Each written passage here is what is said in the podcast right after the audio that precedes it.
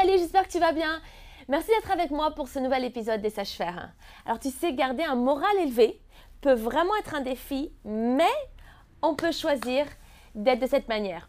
Et faire ce choix amène tellement de bonnes choses dans notre vie.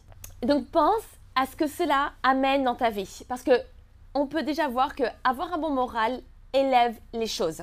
Tu es plus performant dans ce que tu fais. Tu veux faire les choses de tout ton cœur.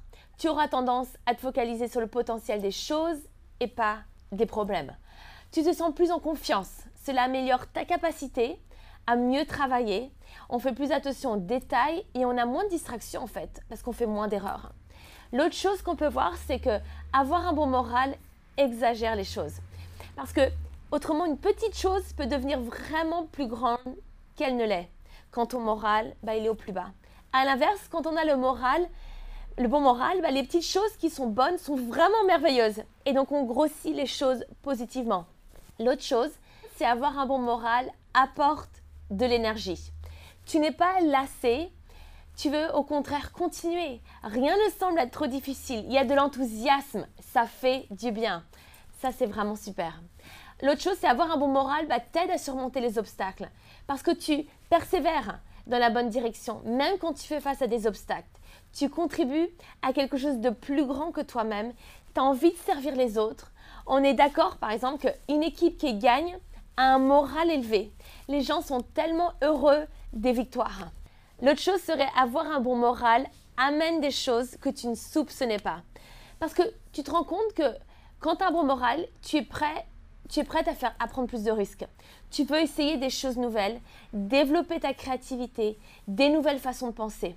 Donc du coup, c'est tellement important, non seulement dans ta propre vie, mais dans celle de ton équipe au travail, dans ta famille.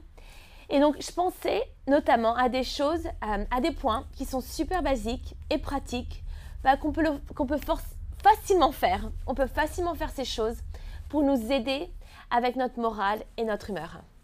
Donc ce serait par exemple de penser à apporter un peu plus de déco, rafraîchir les choses. Parce qu'en plus, on est tellement inspiré, je ne sais pas pour toi, mais par Pinterest et toutes les milliards d'idées. Donc n'attends pas un jour quand, mais apporte aujourd'hui une petite touche nouvelle. Au travail par exemple, apporte des touches de couleur, une nouvelle plante.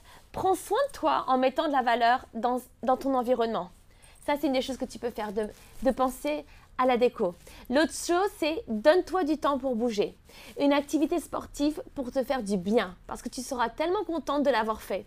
Et tu n'as pas besoin de motivation, tu dois juste le faire, car tu sais qu'après, cela te fera tellement de bien.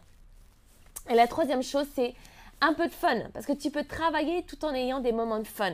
Donc prends une pause, rigole, détends l'atmosphère, ne te prends pas trop au sérieux.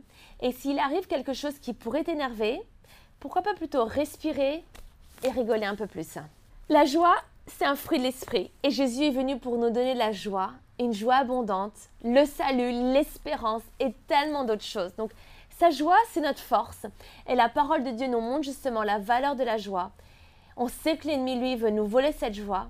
Donc persévère dans cette joie, réalise l'importance de choisir, choisir d'avoir un moral élevé, un bon moral. Et pourquoi pas penser à ces trois choses hyper basique, hyper facile à mettre en place. J'espère que ça va t'encourager, que ça t'aide et je te dis à bientôt.